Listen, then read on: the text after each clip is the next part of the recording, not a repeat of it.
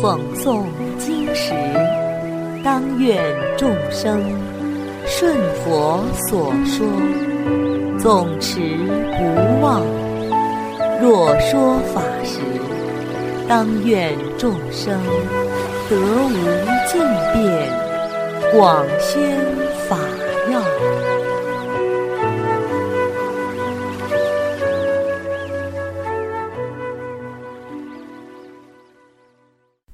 欢迎收听《同盟养正故事》，教化恶人。富楼那尊者是佛祖的十大弟子之一，以说法第一著称。尊者说法度众生，不求恭敬，不图容易。越是偏僻、越是难以教化的地方，他越是热心前往去传播佛陀的教法。佛祖住在舍卫城祇树及孤独园。一天傍晚时分，尊者富楼那来向佛陀请法。世尊，我想到一个僻静处，独自专精修学，请教导我法要，好让我安住在不放逸中，自觉了结一切因果，不受生死。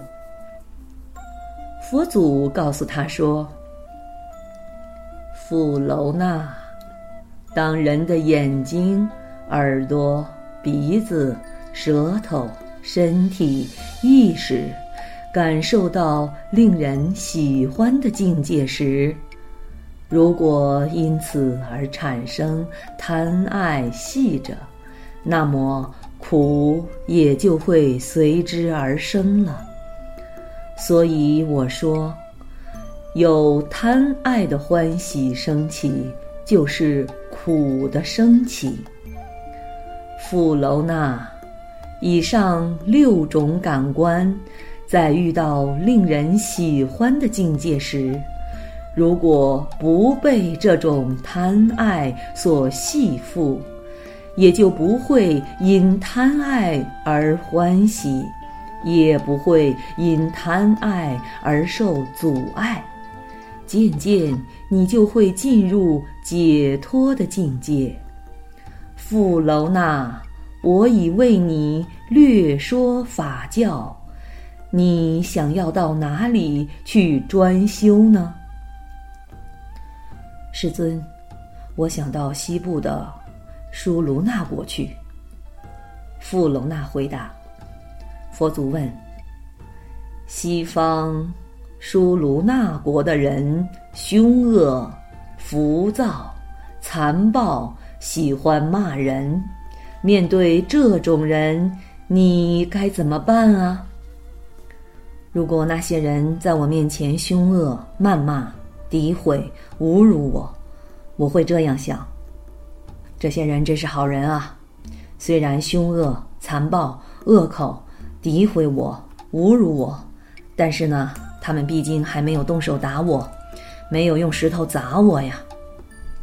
富楼那尊者不假思索的恭敬回答。佛祖又问：“如果舒卢那人动手打你，用石头砸你呢？你该怎么办呢？”我仍然觉得他们很好。富楼那回答。他们只是用拳头打我，用石头砸我，但是没有用刀杖来刺伤我呀。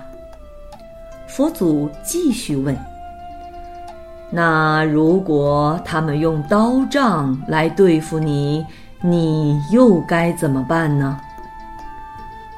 富楼那尊者回答说：“如果他们用刀杖对付我，我还是觉得他们很好。”因为他们还有人性，虽然用刀杖对付我，但是，并没有把我打死呀。佛祖继续问：“假如他们把你打死了呢？那就更感激他们了。我会这样想：身乃苦之本，有不少佛弟子因为厌倦自己的身体，有些是用刀自杀。”有些是服毒自杀，有些是上吊自杀，有些是跳崖自杀。那些舒卢那人真是善良啊，让我这个老朽之身很方便就得到解脱，正好算是帮了我一个大忙。只是遗憾，他们听不到师尊的妙法。富楼那尊者回答。佛祖赞叹道：“太好了，富楼那。”你忍辱修得很好，你有这个能力，可以担当在舒卢那国弘法的重任。富楼那尊者欢喜地接受了这个任务，拜别了佛陀。第二天一早，收拾好衣钵，一路乞食游化到舒卢那国。当时是夏天。在结下安居的三个月内，尊者精进修行，教化了五百位优婆塞，并建立了可供五百僧人安居的寺庙。三个月后，尊者很快证得阿罗汉，入无余涅槃。好了，小朋友们，今天的同盟养正故事已经讲完了，我们下次再见。